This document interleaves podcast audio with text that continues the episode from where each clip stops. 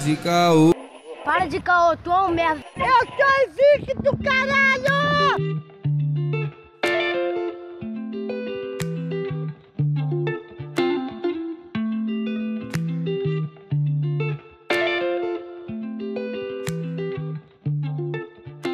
Salve, salve rapaziada, começando mais um CaoCast. O meu nome é Arthur Renan e já queria falar um negócio, hein?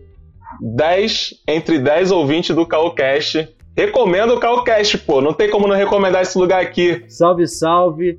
É, meu nome é Lucas Angeletti e eu não tenho frase de efeito, não, cara. Eu não fico pensando nessas coisas, não. É, tu só mostra esse sorrisão branco aí, né, pai? É, pô, meu sorriso tá branquinho, cara. Pô, tô vendo no vídeo aqui, toda hora tô vendo. A gente tem uma convidada hoje especialíssima no assunto. Quem é você, cara? Se apresenta aí. Oi, galera, boa noite. Eu não tenho o mesmo manejo que esses caras pra poder me apresentar desse jeito. Eu sou a Maia, sou dentista, sou baiana, mas tô morando no Rio de Janeiro agora e tô aí pra bater um papo com vocês. Já tô achando muito legal. ah, isso aí, rapaziada. É, hoje a gente vai falar um pouquinho sobre a saúde bucal e aguarda aí que depois do salve a gente começa. Um salve pra você que é um brother. Um salve Começando mais um salve da semana do Calcast. Esse é o Calcast número 7, né? Se eu não me engano. E, pô, aí, ó. Já começou, mano. O Felipe de Arruma mandou um alô pra, pra gente. E pra quem não tá ligado, que pô, só acompanha a gente no podcast, a gente tem feito os nossos salves numa live no Instagram só pra dar aquela esquentada, né? Pô, baile do beijo RJ até entrou, mano. O bagulho tá divulgadão, tá ligado? Que isso, velho do beijo? Baile do beijo Porra! entrou, pô. RJ... Cara, o Arthur é muito Salve famoso. aí pra galera, rapaziada do baile do beijo, mano. Baile do beijo. Aí, por essa eu não esperava, não. Por essa eu não esperava também, não. Só nunca fui. Convoca nós. Convoca nós. Quando- Vamos trabalhar essa parada aí. A gente fala de vocês no programa, ganha os ingressos e tal. Um ajuda o outro. E, ah, Consuelo aí. Salve, Consuelo Fiuza. Ah, é, Consuelo eu sei falar, hein? Eu sei dizer, hein? Consuelo do Meia. Ou, ou da Camarista. Aí tu, tu decide aí, Consuelo. Consuelo. Consuelo. Consuelo do Meia. Aí, Consuelo do Meia, mané. tipo, Dona Consuelo do Meia. O, é, Obrigado. pai Traga o seu amor de volta Tarcísio, que eu vi lá no outro dia. Tá na... Tarcísio. Pai Tarcísio. Caraca, mano, muito feio. Pai Tarcísio. Pai. Pai Tarcísio. Tá bom, mano. É, cada um com seu cada, né, mano?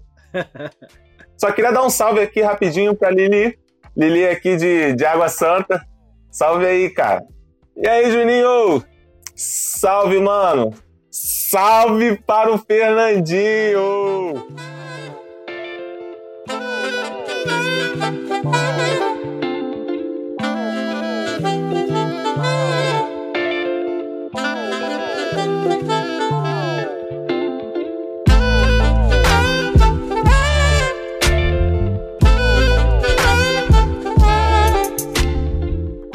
Começar aqui pela profissão em si, né?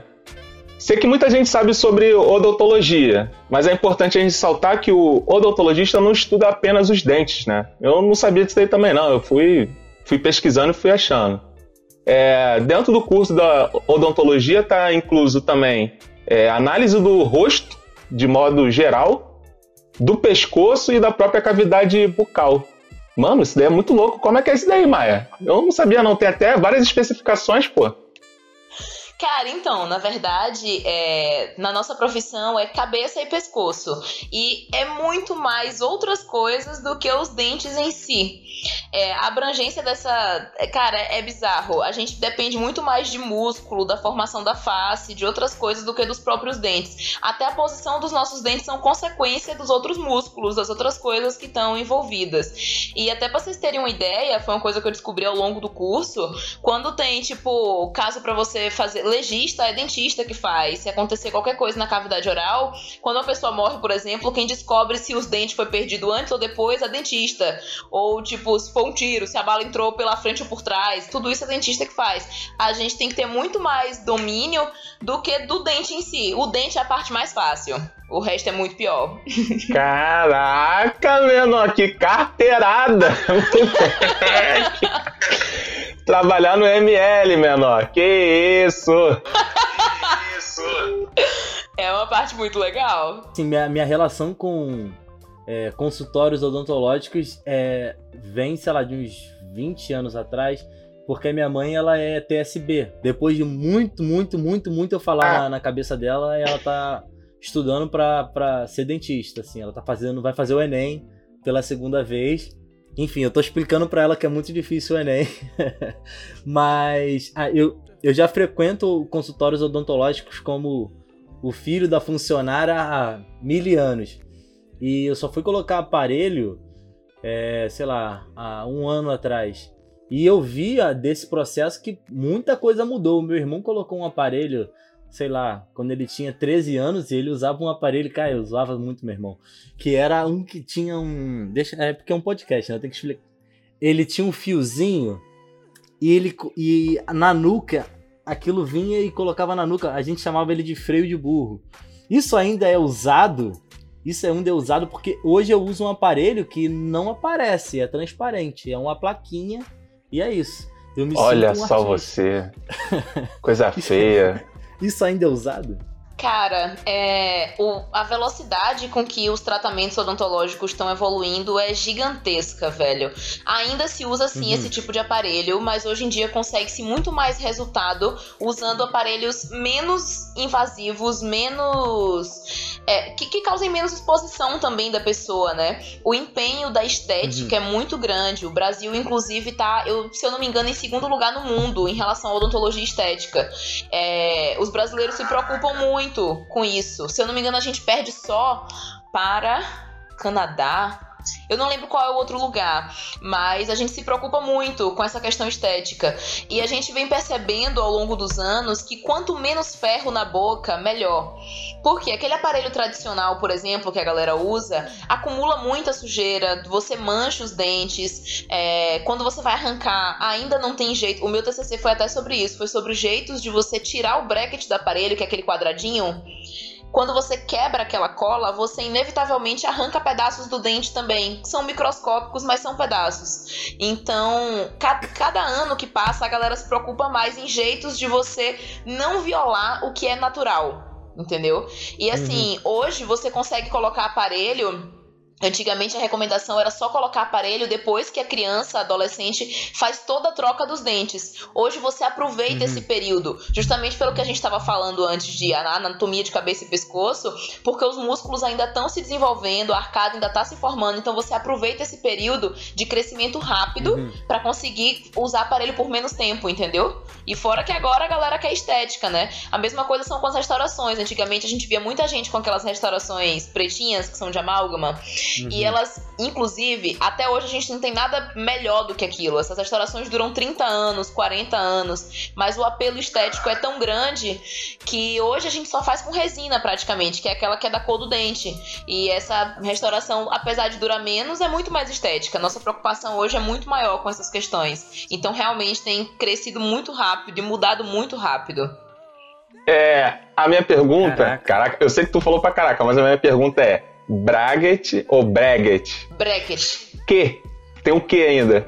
Ket. Bracket. Bracket. Eu tenho que falar meio chique, né? Tipo, meio pomposo. Bracket. Isso.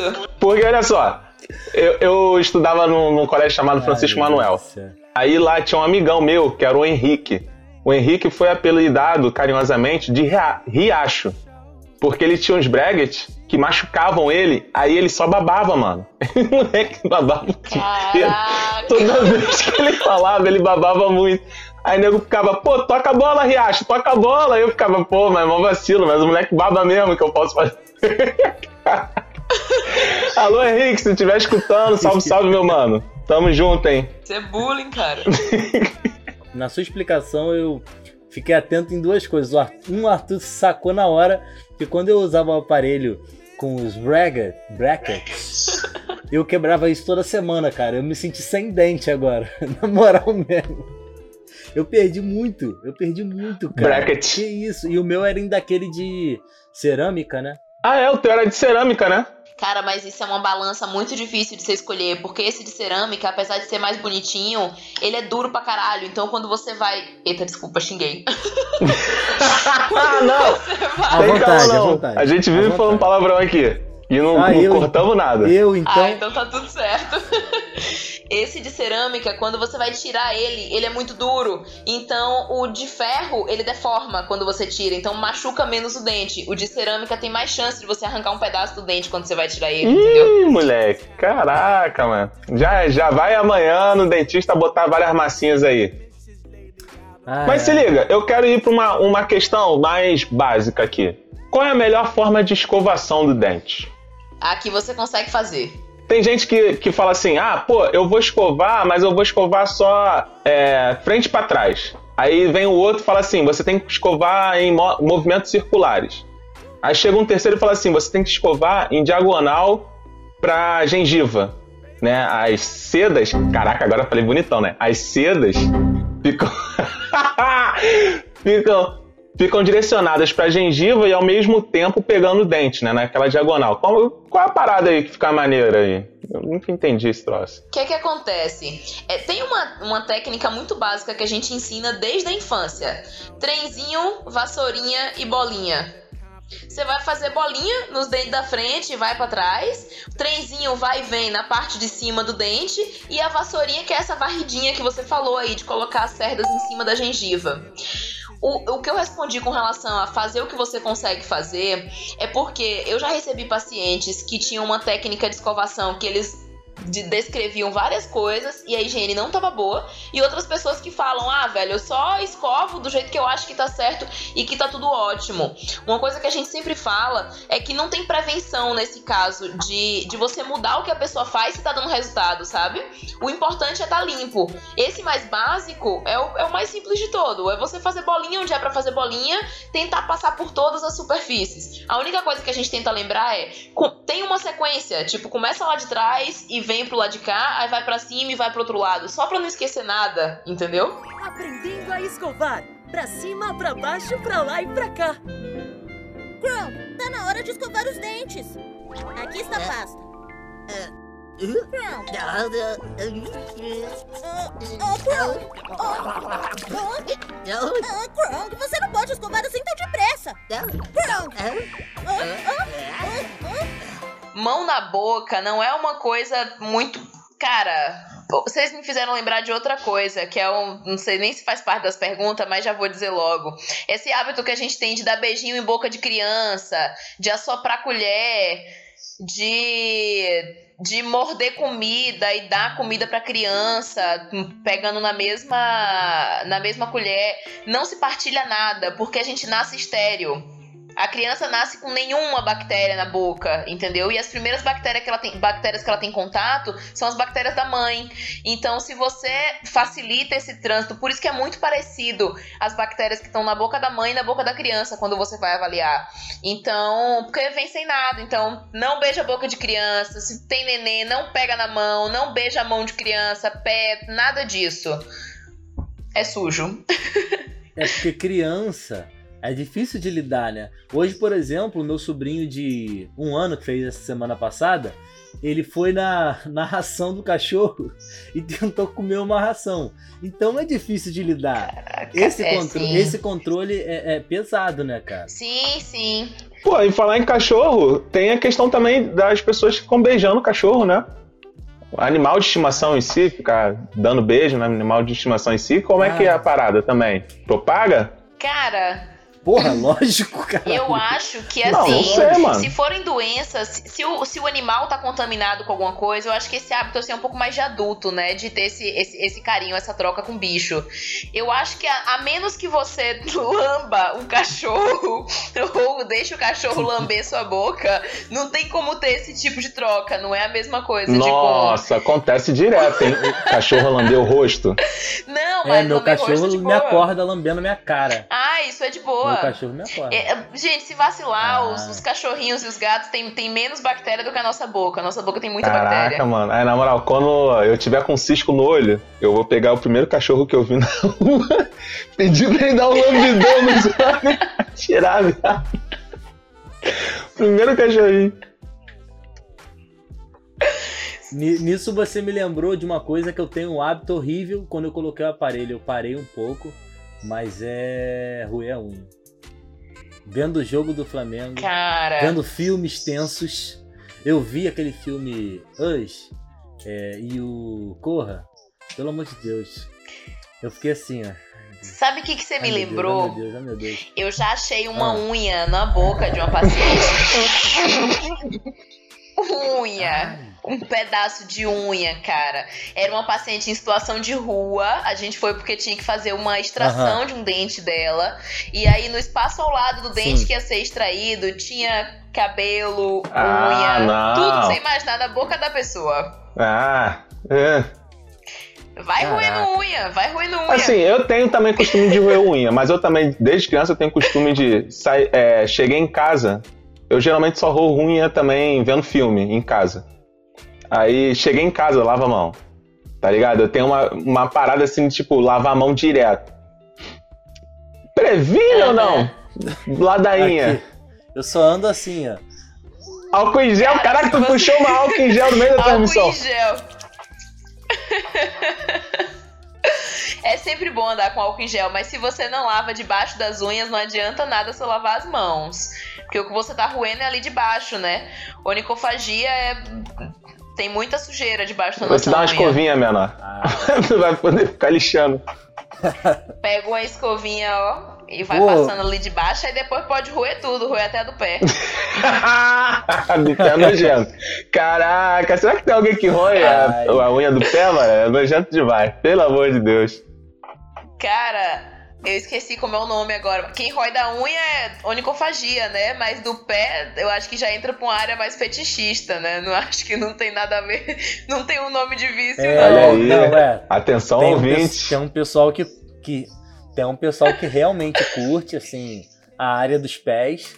É, Porra, como é o nome, cara? Cara, eu vou sair até um pouco do, do assunto, assim, mas eu já eu participo de uns grupos de tênis, né? E rola uns papos, assim, de um pessoal chamar no privado. Tipo, pô, mas como, você, como que é seu pé? É 42? Meu Deus! Meu Deus! é, sério. Mas vamos voltar pro assunto, vamos voltar pro assunto. Olha só, eu, eu tenho, eu tenho uma Como que é a indagação aqui. escovação nos seus pés? É, Fala. eu tenho uma indagação. Ai, meu Deus. Ô, Lucas, qual o, Ah. o número do pé que você fala lá no grupo? O quê? Não, mentira, nessa não, nessa não. mentira, nessa. É, olha só. Ai, ai. Às vezes a pessoa tem até o costume de escovar o dente e tudo mais, ela mantém a escovação em dia. Mas mesmo assim a Sim. pessoa produz mau hálito. Pô, por quê, velho? Cara, então, são. Eu sei que pode ter várias situações, mas. E aí? Do estômago, né? É, pode ser do estômago. Exatamente. Considerando que a pessoa tá limpando direitinho, existem algumas coisas que não são. que vão além da higiene, Uhum. né? Tipo, quem tem problema de estômago, gastrite, refluxo, principalmente. Gastrite e refluxo são o, as principais causas, né? E essas coisas geralmente estão associadas a questões emocionais. Então, tem gente que fica com língua saburrosa, por exemplo. Parece que nascem uns pelos na língua, que é por questões estomacais. E a pessoa fica com mau hálito e não é a escovação que vai resolver, entendeu? Então, não necessariamente a pessoa é porca só porque ela tá com Uhum. mau hálito. Às vezes é por uma questão mesmo de Gente. estômago. Ah, pode ficar. Ai, gente. Complicado, hein? Partindo para um outro lado da conversa, é, você consegue me dizer ou se tem um lado disso da, da parte da odontologia mais social, assim, que não necessariamente eu sei que o Brasil é um dos países que se importa mil vezes mais com estética do que outros lugares no mundo. A gente toma mais banhos, a gente escova mais os dentes, a gente gasta muito mais dinheiro com produtos estéticos de beleza. Mas a área da odontologia, a gente sempre pensa assim, ah, eu quero é, ir ao dentista porque eu preciso ter um sorriso bonito. Mas não necessariamente é isso, né? Tem todo um lado de saúde e qual a importância da, da odontologia na parte social, para as pessoas, de ajudar as pessoas até para um, para alimentação, isso é o que eu faço. Eu tô fazendo especialização em saúde da família.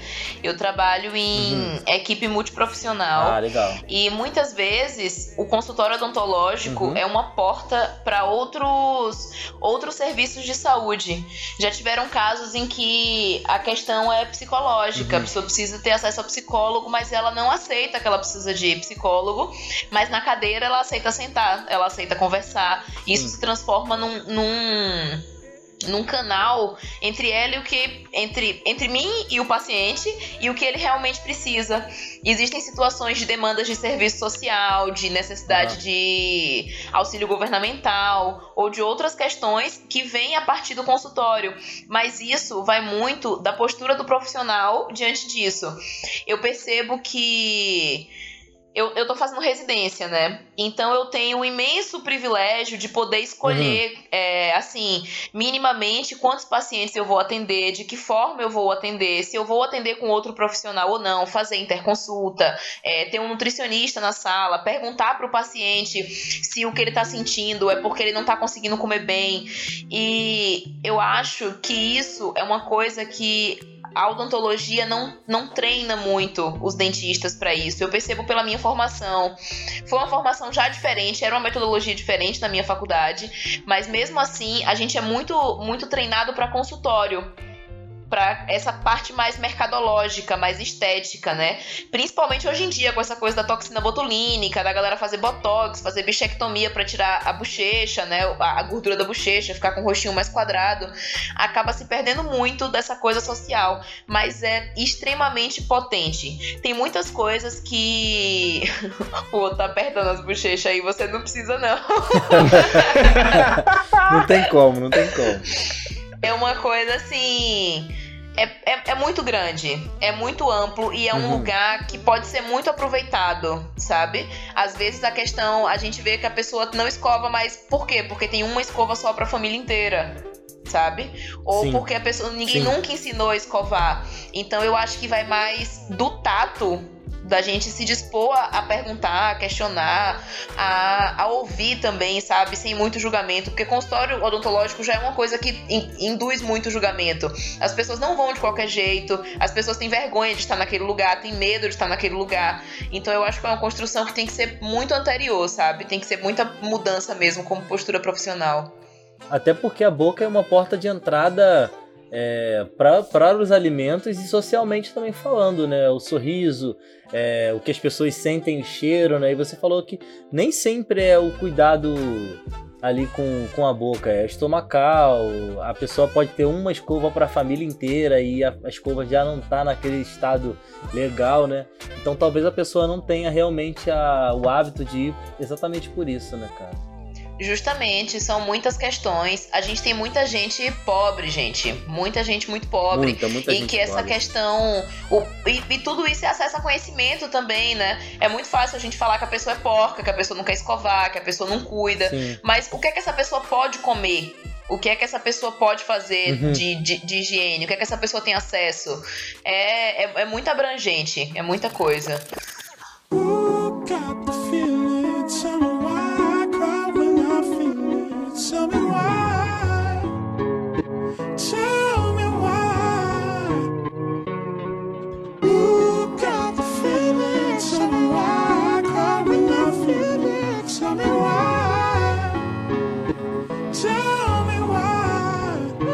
Olha só, você falou da, das placas, né? Do amarelamento e tudo mais. Eu já queria partir para o assunto que envolve todo mundo, que todo mundo quer fazer: clareamento. Como é que funciona esse negócio de clareamento? Clareamento dental nada mais é do que a gente colocar um ácido. Nosso dente tem poros. Apesar da gente não conseguir ver, são microscópicos, tem pequenos buraquinhos que dão acesso à parte interna do dente, que é onde as manchas ficam.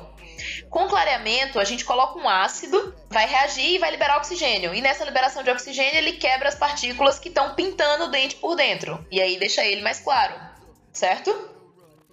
Aí o que, que acontece? A gente pode fazer ele em consultório, pode fazer ele em casa, e isso vai depender muito do tipo. Primeiramente, tem um, tem um pouco a ver com o que o paciente espera, porque clareamento de consultório é mais rápido, né? Você faz na hora e você já tem um resultado com menos sessões, mas ao mesmo tempo tem pessoas que não podem fazer clareamento de consultório. Eu, por exemplo, não posso, porque eu tenho bruxismo, então eu ranjo muito os dentes, meus dentes são muito sensíveis. Colocar esse ácido é doloroso pra caralho. Então, se, por exemplo, se eu resolvo fazer um clareamento, eu tenho que fazer aquele das plaquinhas, que você põe uma gotinha antes de dormir, que a concentração de ácido é menor, mas você leva um pouco mais de tempo usando essas plaquinhas para poder clarear os dentes. Mas é uma reação química. É ácido, libera oxigênio, quebra partícula e e tira as sujeiras mais superficiais. Tem situações que as pessoas não podem fazer por sensibilidade ou porque tem hábitos alimentares que não vão valer a pena.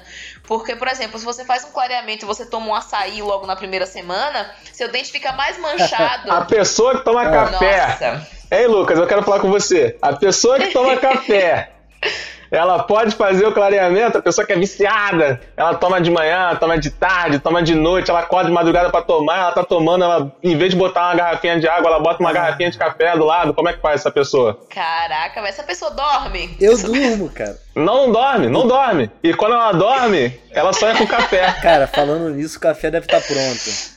E eu tô afim de tomar um. Vai lá tomar, moleque. Vai lá tomar.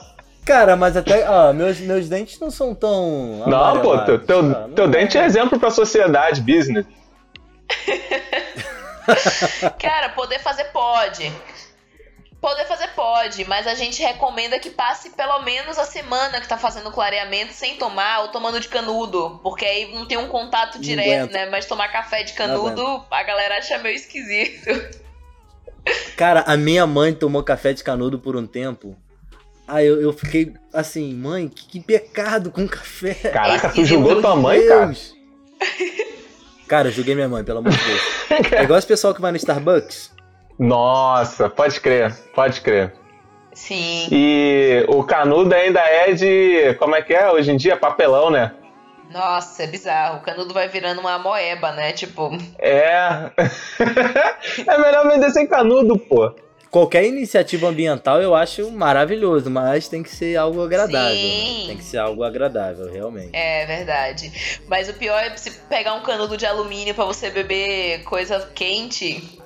Queimadura gostosa, né? O, o osso do café é temperatura pra você pôr um canudo lá. não é dá, mais não dá, não dá, não dá. O café tem todo um, todo um esquema, assim, sabe? Você Tem, fazer, claro. você esquentar. Eu comprei uma cafeteira maravilhosa pra minha mãe e ela está guardada. Porque minha mãe gosta de esquentar o a, a água, passar, coar o café. Não tem jeito, não tem jeito. Não tem jeito. É uma cerimônia, Mas, né? mas É não uma dizem que cerimônia. fica mais gostoso assim também? O passo a passo, em vez de ser na cafeteira? Ah, fica, porque você vê tudo acontecendo. Na cafeteira você liga e Você vai vê fazer outra magia. Você coisa. gosta mais. É, cara. Você é. gosta mais de café na cafeteira ou no coador é mais forte? Meu E ela- Deus. sabia que ia vir! Eu sabia que ia vir! Lucas, você toma café, responde aí. Eu, eu acho que ela é amiga do meu pai, cara. Vou passar o zap dele pra você, pra você mandar um. Piada de tio velho, mas sempre que se fala de café eu lembro Ai, dela. Deus. Péssima. Aprendendo a escovar. Pra cima, pra baixo, pra lá e pra cá. Ó, gente, aqui, ó. Eu tenho uma pergunta feita pela Ana Carolina, nossa eterna 2N. É, é possível reverter o clareamento dental? Tipo de alguns famosos quando passam do ponto de branco e vira azulado. Pô, é feião, mano. Acho feião. Então, até onde eu sei, não. É esquisito pra caramba. E isso é- envolve muita coisa, né? Você. Geralmente os dentistas falam, ó, o ponto. A ideia do clareamento é você devolver cor original ao dente, não você deixar ele mais branco do que. A, a ideia não é deixar branco, a ideia é deixar ele com a cor que ele tem. Entendeu? Uhum. que é naturalmente harmônico com o seu rosto, com o seu tom de pele. É, é uma coisa que a natureza já faz por ela mesma. Só que é isso, com essa saga da estética, as pessoas estão querendo cada vez dentes mais brancos. Então elas falam: não, deixa branco pra caralho mesmo, pode botar. E não, não tem, é tempo. Com o tempo o clareamento sai, não é um tratamento definitivo.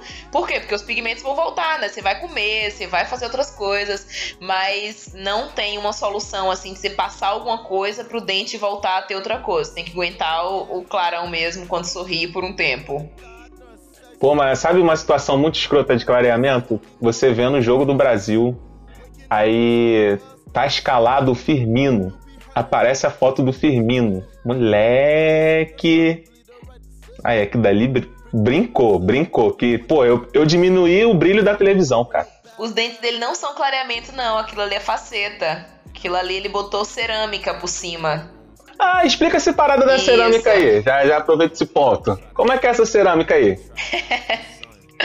Então, é o sorriso padrão, né? Agora que estão fazendo. Tem muito artista que, se vocês observarem, tá ficando todo mundo com um sorriso igual. Você faz uma um pequenino, muito pequeno desgaste nos dentes para deixar eles minimamente uniformes. E você vem com um material que tem vários tipos de cerâmica. É um material muito duro, mas que ele representa muito bem o dente, assim, em termos de cor, sabe? Ele é muito Uhum. semelhante.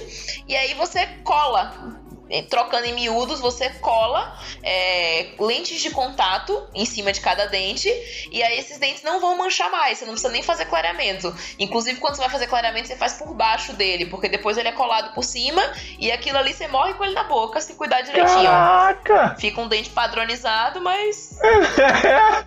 e, e o pior é que o nego vem assim, né? Com a escala de brancura. Aí tem escala 1, 2, 3, 4, cegando os outros. Aí o cara, eu quero cegando os outros. Isso! É sempre a maior escala, maluco. Esse é o medo, né? De ficar todo mundo com um sorriso igual. Então. É o outro lado da estética, né? E assim, tem alguma escala.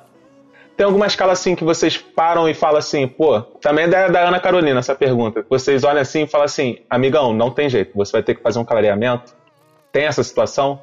Da gente falar desse jeito com, com, com o paciente, eu, eu imagino que não, porque.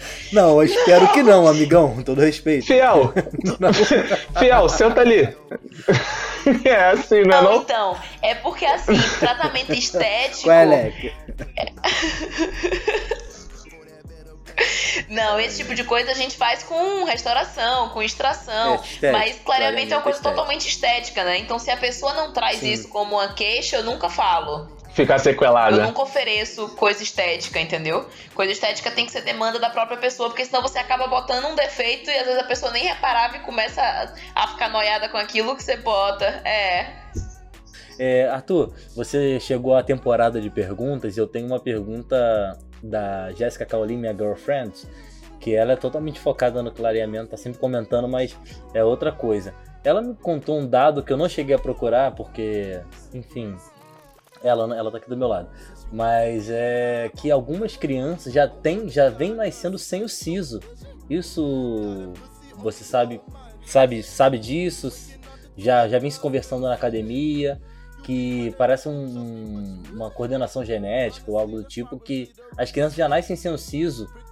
O que é que acontece? É, você não tem como saber se a criança vai ter siso ou não quando ela Uhum. ainda é criança. É um Sim. dente que entra em formação quando ela é Sim. um pouco maior, certo? Mas realmente tem pessoas que nunca chegam a, a, A um desenvolver o siso. Por quê? Isso é um processo natural, Uhum. evolutivo nosso. Antes, nós precisávamos de mais dentes, porque a gente comia mais raízes, a gente se alimentava mais Uhum. é, com alimentos mais sólidos. Então, como a gente está comendo muita coisa pastosa, industrializada, de mais fácil mastigação mesmo, o Gelatinas. corpo vai se adaptando. Da mesma forma que a gente foi perdendo pelos Sim. com o tempo por não passar mais frio, a gente também vai perdendo dentes. Hoje tem algumas pessoas que o, a gente tem os dois dentes da frente e os do lado dele são os Uhum. laterais. Tem muitas pessoas que nascem com esse dente menor ou redondinho, porque também é um dente que daqui a uns anos a gente vai perder com o processo evolutivo. A, a tendência é que a gente tenha Sim. menos dentes porque a gente usa menos esses dentes, entendeu? Então, no processo evolutivo, pela seleção natural, eles vão realmente sumindo. Não é que vai sumir de quem já tem, mas eles vão começar Isso é lógico. a, a reduzir, né? Ai, meu Deus. Imagina a seleção. Imagina, ai, meu imagina o processo seletivo da boca. Olha, não te uso mais. Demitido.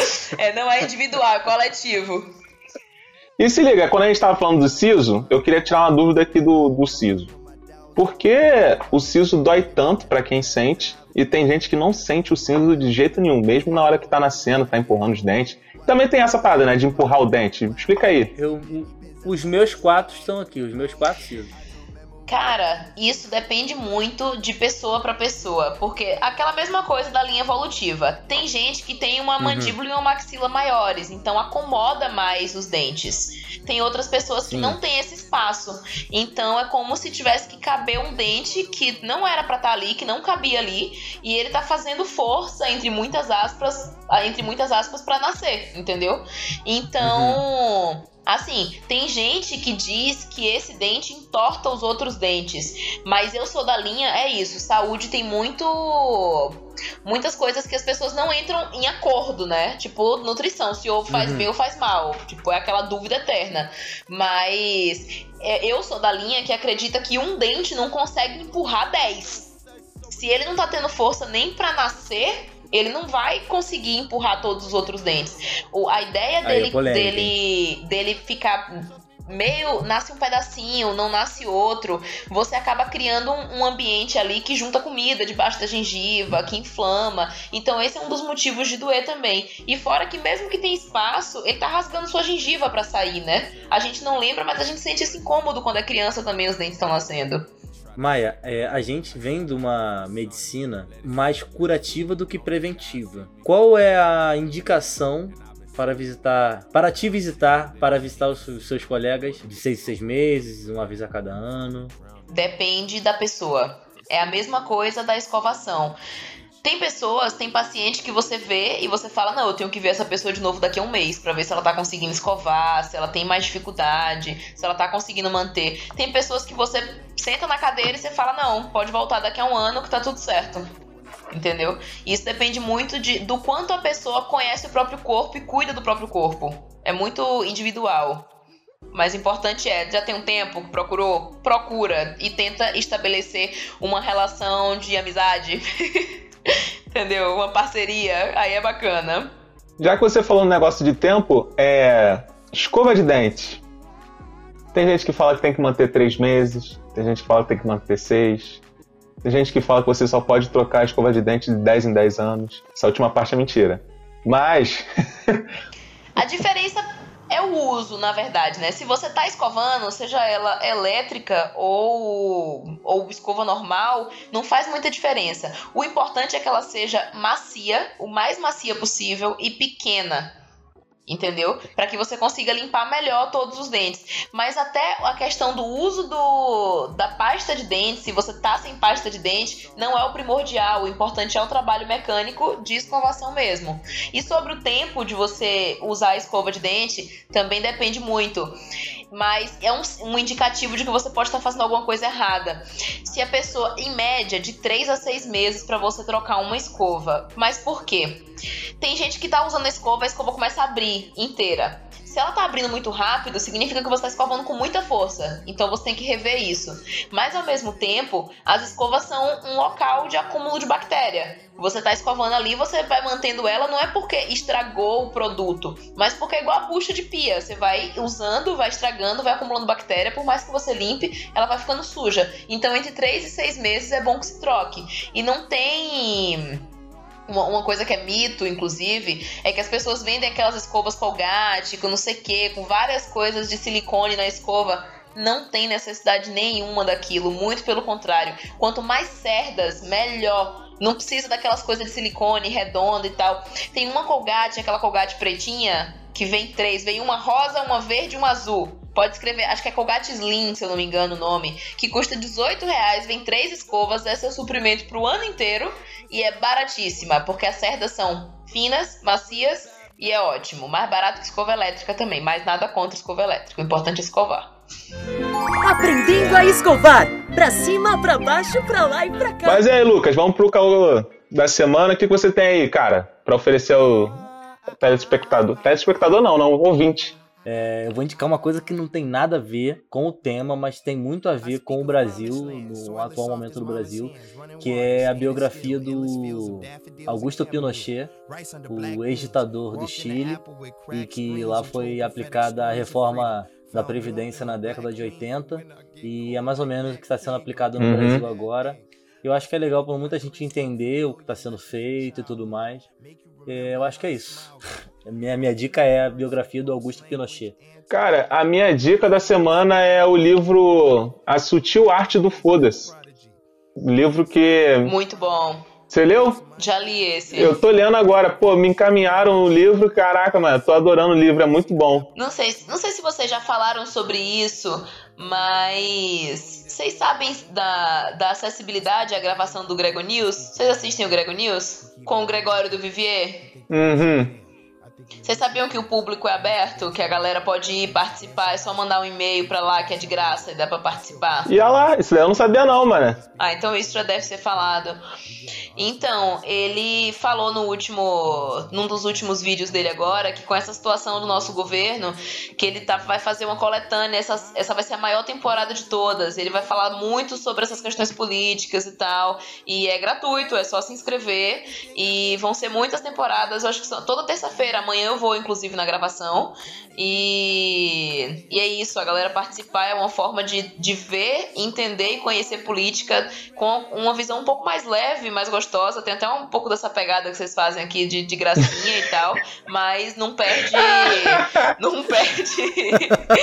De gracinha. Não perde. É, um- é um elogio, é muito bom, porque é, é, é um. Ah, obrigado. Envolve obrigado. habilidade, você conseguir falar sobre coisas sérias com leveza, né? Então, é muito gostoso. Gostoso a parte política não é não, mas é uma forma bacana da gente aprender e viver algumas coisas e é um programa diferente também de ser feito, né? Então, minha recomendação é participem do Grego News, que vai deixar a gente mais atento ao que tá acontecendo no governo atual. Aprendendo a escovar. Pra cima, pra baixo, pra lá e pra cá. Tô pensando numa coisa aqui.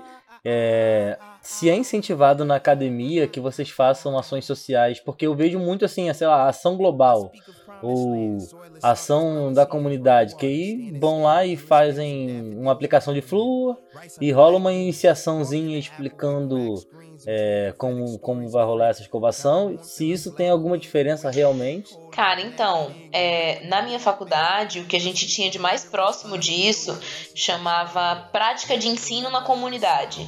A gente ia pra escola e outros ambientes assim, em que você ensina a escovar, você faz aplicação de flúor. Flúor faz muita diferença, porque esse ácido que eu tava falando antes, quando você usa o flúor, ele equilibra o pH da boca. E pra cárie acontecer, ela é uma doença multifatorial, né? Ela precisa de tempo, ela precisa de fermentação, ela precisa de um ambiente propício. São várias coisas que fazem ela acontecer. Existem determinados lugares em que você não tem como levar muita coisa. Então, tipo assim, se você vai trabalhar com uma pessoa em situação de rua, que ela não tem como ir até o consultório para você atender, e você vê uma cavidade ali que tá começando, ou que ela ainda não perdeu esse dente, é melhor que você faça uma limpeza ou faça uma aplicação de flúor e feche aquilo com ionômero, que é um material que a gente usa que fica liberando flúor, do que que você deixa aquilo aberto, entendeu? Não é, eu, eu ao meu ver, não é uma injeção de linguiça, é um, um mínimo que dá pra ser feito em determinadas situações, sabe? Não é o ideal, mas a gente tá longe do ideal em muitas coisas. Ah, legal. Mas eu acho que, que faz Uhum. diferença, sim. Mas não é muito incentivado. Mas não, realmente, eu, eu acho legal ter, terem essas ações, assim, principalmente é, quando o governo não consegue atender, né? Se uma faculdade. Você nem falou sua faculdade. Sim. É. É a Universidade Federal de Sergipe, campus de Lagarto. Salve, Interior de Universidade Sergipe. Federal de Sergipe. É, esperamos que novos ouvintes do Sergipe venham, venham comentar, alô Maia. Farei divulgação. Mas lá no teu trampo, qual foi a situação mais sinistra assim que tu já passou lá? Assim, pode ser dificuldade no próprio hospital, pode ser algum paciente, pode ser vocês mesmo lá como equipe. Aqui na residência, a situação mais difícil que eu já passei assim foi justamente uma situação que envolveu todas as outras áreas. Foi uma senhora que estava acamada, ela estava há 15 dias deitada na cama e estava há dois anos sem tomar banho, nem escovar os dentes, nem fazer nada. E há 15 dias ela estava deitada na cama, Caraca, como? é, fazendo tudo, todas as necessidades em cima do colchão. Então, foi uma situação assim que foi muito além da odontologia. Ela usava prótese e, e, a prótese, eu acho que vocês podem imaginar como é que tava. Tipo assim, dois anos que ela praticamente não tirava a prótese da boca.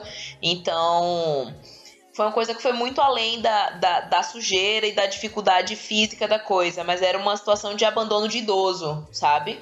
Então envolveu serviço social, psicologia, assim, criação de rede de apoio. Foi, foi a situação mais difícil para mim, justamente por ver a limitação da saúde e a, a, a, negligência, sabe? Que isso foi no interior um, da comunidade de Manguinhos, né? Que é onde eu tô fazendo minha residência. E não é o único caso tem muita coisa que, que passa desapercebido, sabe? Foi assim, foi o caso mais difícil que eu já tive contato e até hoje rola. Ela tá muito melhor agora, essa senhora, já tá voltando a se movimentar, já tá caminhando, já tá fazendo outras coisas, mas ainda é um caso que, e apesar disso, a gente vê muita coisa difícil que, que não funciona, a gente vê também como a gente pode trabalhando em grupo fazer as coisas que podem funcionar acontecerem, sabe? Tipo, ela voltou a receber o benefício dela, voltou a caminhar. É muito importante, muito, muito. Bacana. A gente deu, deu um banho, conseguimos doação de um colchão. Então você vê que até onde, onde os braços do governo não vão, que deveriam ir, não é para substituir o trabalho da saúde por um trabalho assistencial, mas que, que a mobilização do grupo faz diferença, sabe? A, mo a mobilização da equipe é, é muito bacana. Vocês chegam a fazer acompanhamento pós-atendimento? É o que a gente mais faz. Isso é a base da, da saúde da família, na verdade. É justamente esse acompanhamento uhum. longitudinal. O paciente fica na sua equipe para sempre, entendeu? A ideia é que você volte é, periodicamente para o mesmo profissional, que você acompanhe aquela família, que você entenda qual é o caso, sabe? De todo mundo. Não é um, um, um paciente para sentar na cadeira, eu fechar um buraco e mandar embora. É para eu conhecer uhum. ele, conhecer a mãe, o pai, quem participa da família, o que é que ele come a ideia da saúde da família é justamente essa, é a criação de vínculo. É um atendimento mais humanizado, né? Bacana. Isso. Eu fico, fico feliz que a, que a gente tenha profissionais assim preocupados com, com a saúde não só bucal, mas mental, se a pessoa está se sentindo bem, pô. E é uma introdução, né, para outras áreas, para outras especialidades, como você falou, né? Às vezes a pessoa não tem o hábito e até um preconceito de terapia, de psiquiatria, psicologia. E aí, quando ela senta ali, ela consegue relaxar, conversar e é uma iniciação para uma outra área. Com certeza. Muito legal. que bom. Legal. Fico feliz. Tem, tem sim. Tem mais gente, tem, tem, tem mais gente preocupada com isso. Tá rolando.